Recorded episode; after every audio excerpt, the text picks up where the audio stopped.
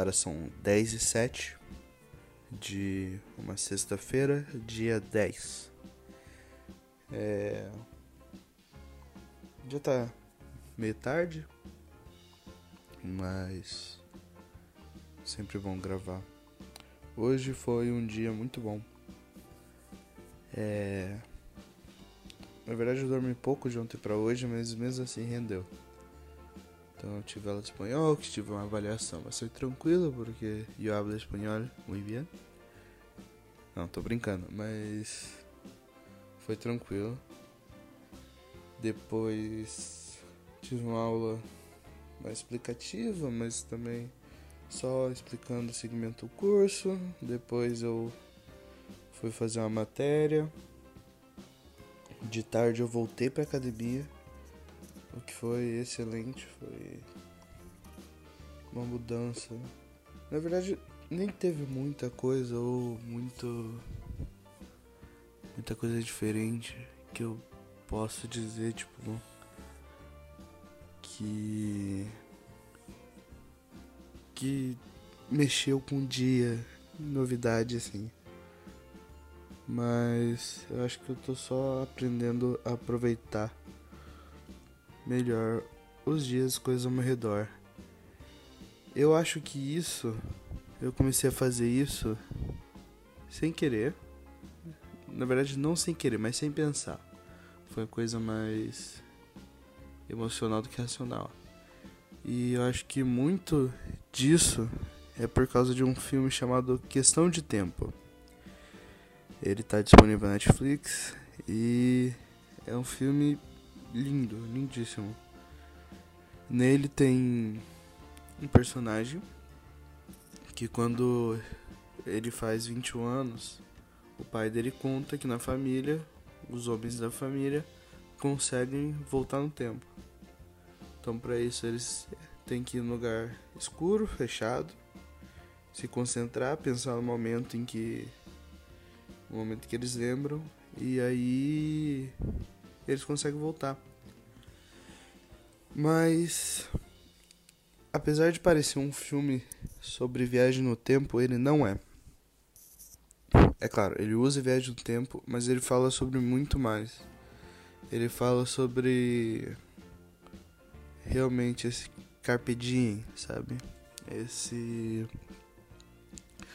curtir o dia. Então, chega um momento do filme ele, claro, ele vai mexendo bastante na linha do tempo e acaba, quando ele conserta uma coisa, acaba quebrando outra e tal.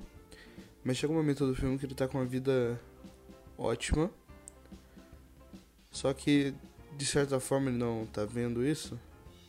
E aí o pai dele ensina ele a aproveitar o poder para viver o mesmo dia de duas formas diferentes. Então, Primeiro ele passa pelo dia como qualquer pessoa normal passaria. E no final do dia ele tá acabado, totalmente estressado. E no depois ele volta e tenta passar o dia vendo as coisas boas, vendo as coisas boas, vendo as coisas legais que acontecem, as coisas bonitas. E pô, tudo muda para ele e acaba que no final do dia ele volta para casa super feliz, super contente. E o final também ele tem uma mensagem bem legal. Porque na, na verdade ele tem um dilema. É spoiler aqui. Ele entra num dilema que o pai dele morre. E ele pode voltar no tempo para ver o pai sempre, né? Mas o pai continua morto, mas ele consegue voltar no passado e conversar com o pai, se divertir um pouco mais com ele. E só que aí nasce vai nascer um dos filhos desse cara. E a questão é que caso você volte no tempo, você já tá mexendo em alguma coisa. Então você acaba mudando o que aconteceria e seu filho nasce diferente. com características diferentes, físicas, acho que emocionais também. Então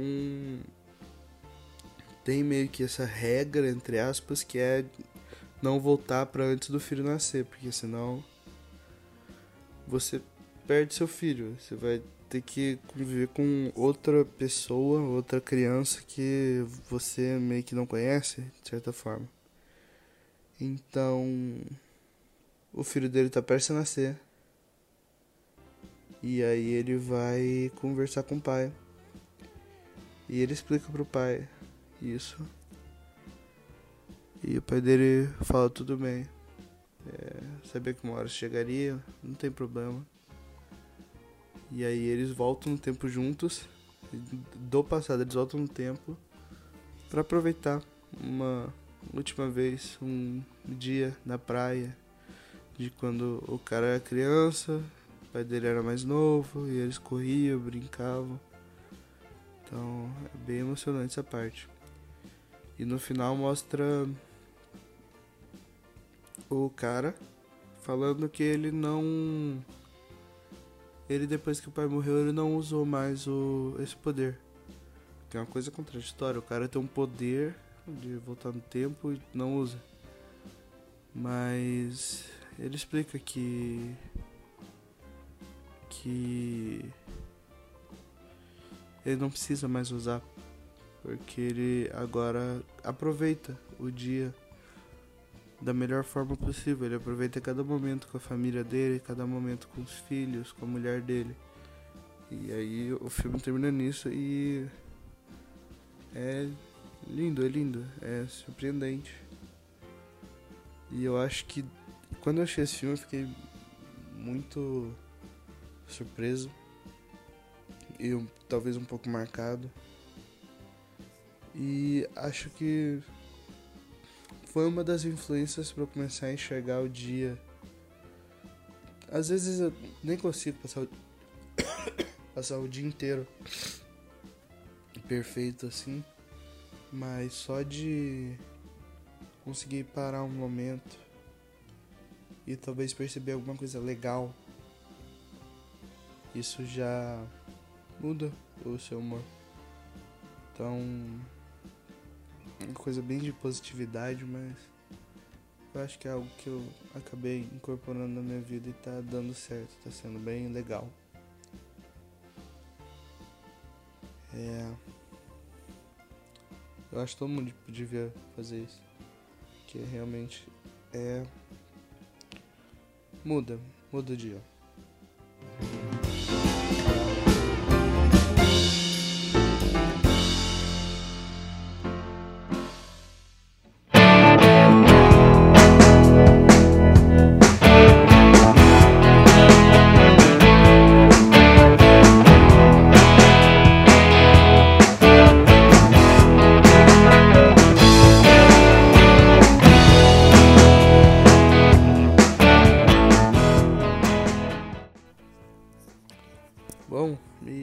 Que mais?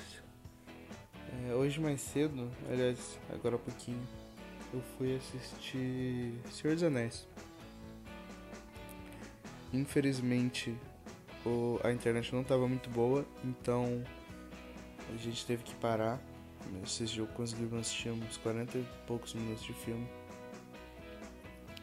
Mas só de mergulhar de novo naquele universo, eu já consegui lembrar o porquê que eu gostava tanto.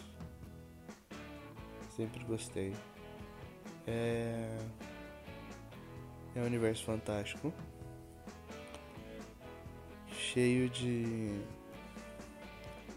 coisas diferentes. Então tem mago, tem elfo, anão, é dragão no Hobbit, no Senhor dos Anéis não tem, mas é orc. Mas ao mesmo tempo ele tem um lado muito humano que na verdade é como se os humanos fossem um pouco divididos em dois. Então a gente, na verdade, é meio que uma mistura dos hobbits com os humanos.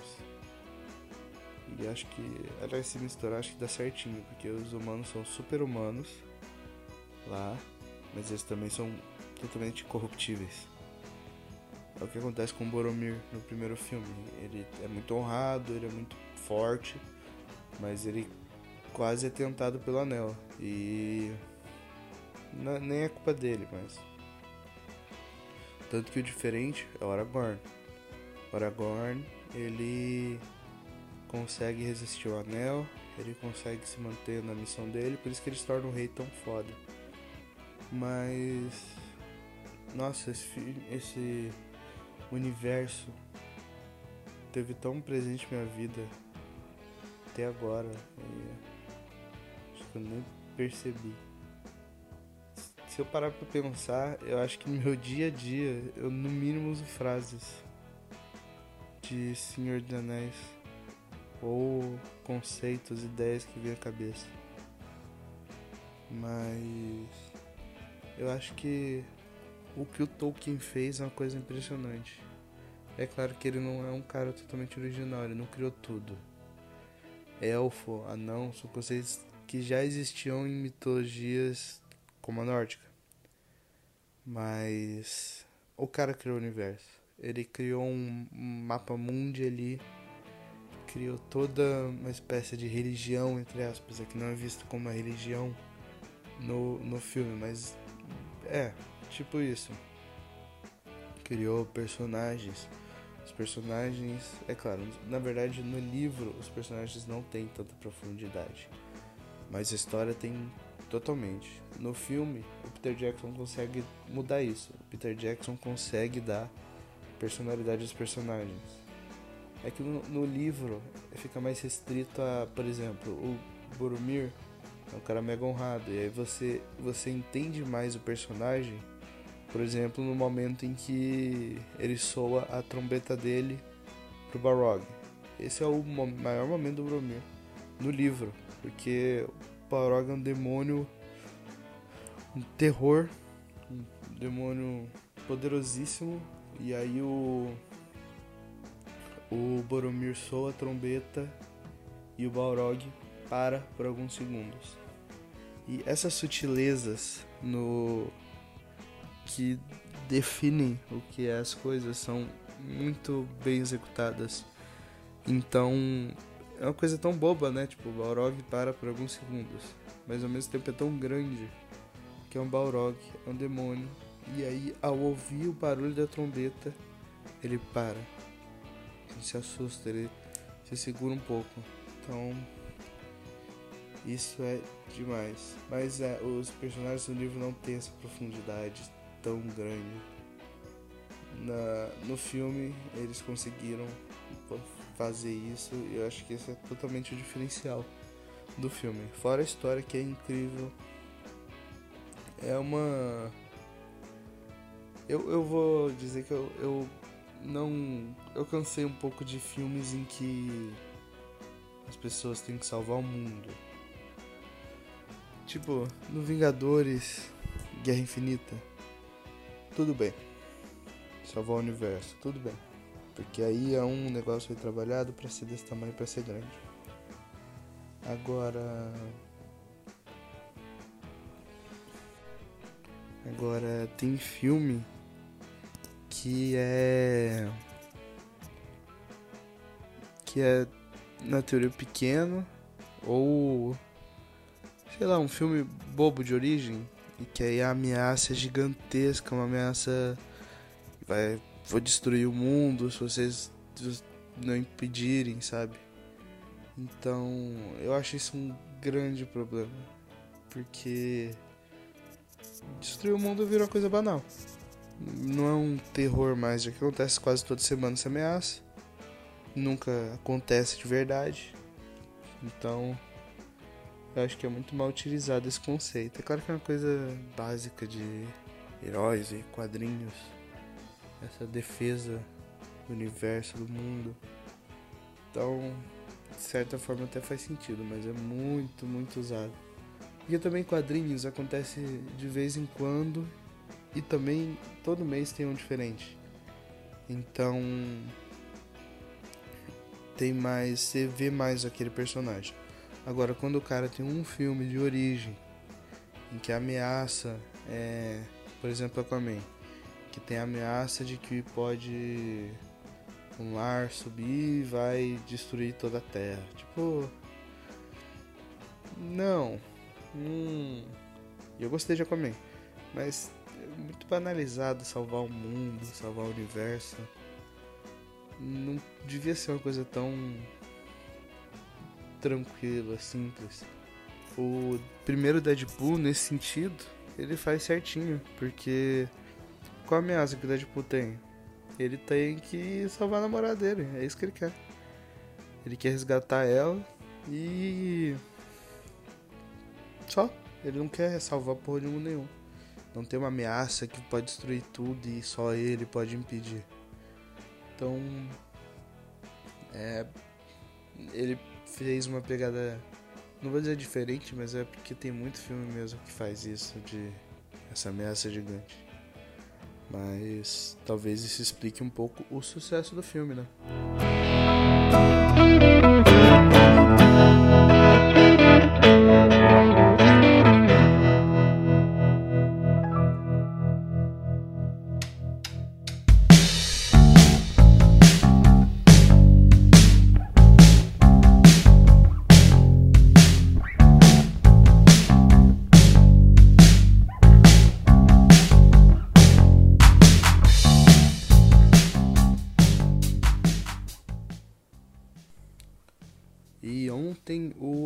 Atlético Paranaense perdeu pro Boca. Acabou que. Eu achei que o Atlético podia ganhar, mas acabou que não deu. É claro, teve toda a polêmica de pênalti não marcado, de juiz atrapalhando. Eu acho que a galera às vezes perde um pouco a mão de falar que descaradamente o juiz vai pegar e roubar e vai fazer de tudo para atrapalhar o time brasileiro e tal. Eu acho que não é essa magnitude de até o VAR vai jogar pelos times argentinos e tal. Mas acontece. Eu acho que tem muito a ver com a força que a Argentina e a Federação Argentina tem dentro da Comembol, que tem, e também a proximidade da língua. Eu acho que isso atrapalha muita gente. Porque a maior parte dos árbitros, aliás, todos os árbitros que apitam jogos de times brasileiros são é, hispanofalantes, é, é assim que fala? São falantes de espanhol. Então, na hora de reclamar, de discutir, o juiz não entende nada que o brasileiro está falando. Enquanto ele entende, por exemplo, o que o argentino está falando. E isso já cria uma pressão em cima dele. E então deixa ele um pouquinho mais suscetível ao erro. Mas também não estou duvidando que tenha algumas arbitragens que sejam um pouco mal intencionadas. Nessa do Atlético Paranaense eu acho que não. Eu acho que até a bola na mão que dentro da área eu acho que realmente não é pênalti, porque o cara não tava com o braço arqueado, não tava com o braço aberto. Tava com o braço próximo ao corpo. Bateu só no braço, por isso que balançou tanto. Enquanto no lance da expulsão do Wellington, eu acho que era pra expulsão. Porque ele chegou com a perna muito alta. Então. Ele chega com o pé acertando a bola, mas outra indo ali na cintura do jogador. Então, esse pé alto, principalmente ele pegou, é, acaba sendo expulsão. Eu lembro de um jogo do Flamengo em 2014. Era o primeiro jogo do Flamengo no Libertadores. E aí, com 10, 15 minutos de jogo, um jogador chamado Amaral vai chutar uma bola, deixa o pé e acerta no meio do jogador. Do, do jogador mexicano, não lembro qual era o time. E é expulso. Na época eu até fiquei um pouco chocado, porque eu não sabia se. Porque foi sem querer, mas depois eu percebi que foi muito pesado. Então quando você tem. Você faz uma jogada que você corre o risco de machucar algum jogador do time adversário, eu acho que é passiva de expulsão. Mas de qualquer jeito classificaram, estão no pote B, pote 2, que tudo depende do sorteio agora. Então, não dá para cravar qual time tá bem ou não, porque um time de cima pode acabar pegando, por exemplo, Godoy Cruz e ter uma, uma oitava de final tranquilíssima, enquanto tipo, ao mesmo tempo também pode pegar um River. E aí tem uma oitava de final mais pegada, pesada. É, mesma coisa grupo B. Pode acabar pegando um, um Cruzeiro. Por exemplo, o Atlético Paranaense pode pegar um Cruzeiro. Mas ao mesmo tempo pode pegar uma LDU. Então consegue passar com mais tranquilidade. Tudo a gente vai descobrir segunda-feira. É... O que mais? Vocês gostam de fotos? Que vocês têm muitas fotos da sua vida, assim? Quando você é criança, de quando você às vezes fez uma viagem. Eu acho que as fotos, devido à facilidade que tem agora, as fotos perderam um pouco o valor. Eu acho que com essa facilidade de só pegar uma câmera e tirar a foto, ela com certeza perdeu o valor. Porque antes eu lembro que minha infância, juventude e tal, minha mãe fazia álbum. Então tinham várias fotos minhas, da minha irmã, da família. E aí tinham vários álbuns com essas fotos impressas. Então você tinha uma recordação mais palpável. E eu lembro que tinha momento momentos de pegar e rever aquelas fotos, lembrar quem tava lá, lembrar como foi o dia. Eu acho que eu, eu nunca peguei de verdade fui ver minhas fotos, até mesmo que misturam muita coisa, tem muita foto de dia a dia. Eu acho que as fotos eram mais especiais. É, principalmente de família, claro, porque hoje em dia ainda tem fotografia profissional de fatos, é, fotojornalismo, que aí é importantíssimo ainda. Então, nesse sentido, tudo bem, ainda tem uma variedade. Mas essas fotos de família, de você com seus amigos, eu acho que com certeza perdeu a dimensão. Eu queria ter um álbum assim, ou ter um costume de só tirar foto importante. Importante não, mas só tirar foto. Não tirar foto de coisa banal. Coisa boba assim, tipo. Então. Mas eu gostava muito. Eu gosto muito de olhar álbum de família, olhar foto antiga, assim. Eu acho que dá pra aprender muita coisa e descobrir muita história. Então, acho que isso que me pega. Mas é claro que você ainda pode imprimir suas fotos tranquilo e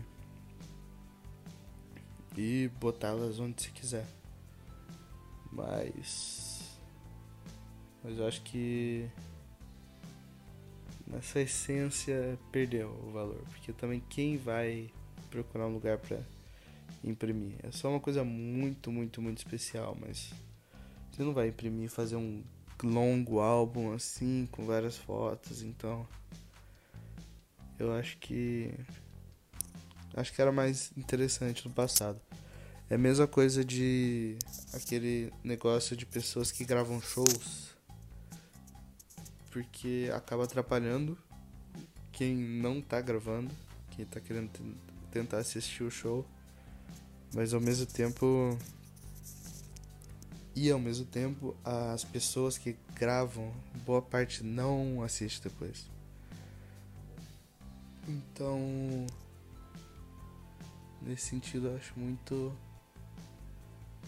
muito estranho, muito ruim a pessoa que para, filma um show inteiro para nunca ver ou ver uma vez.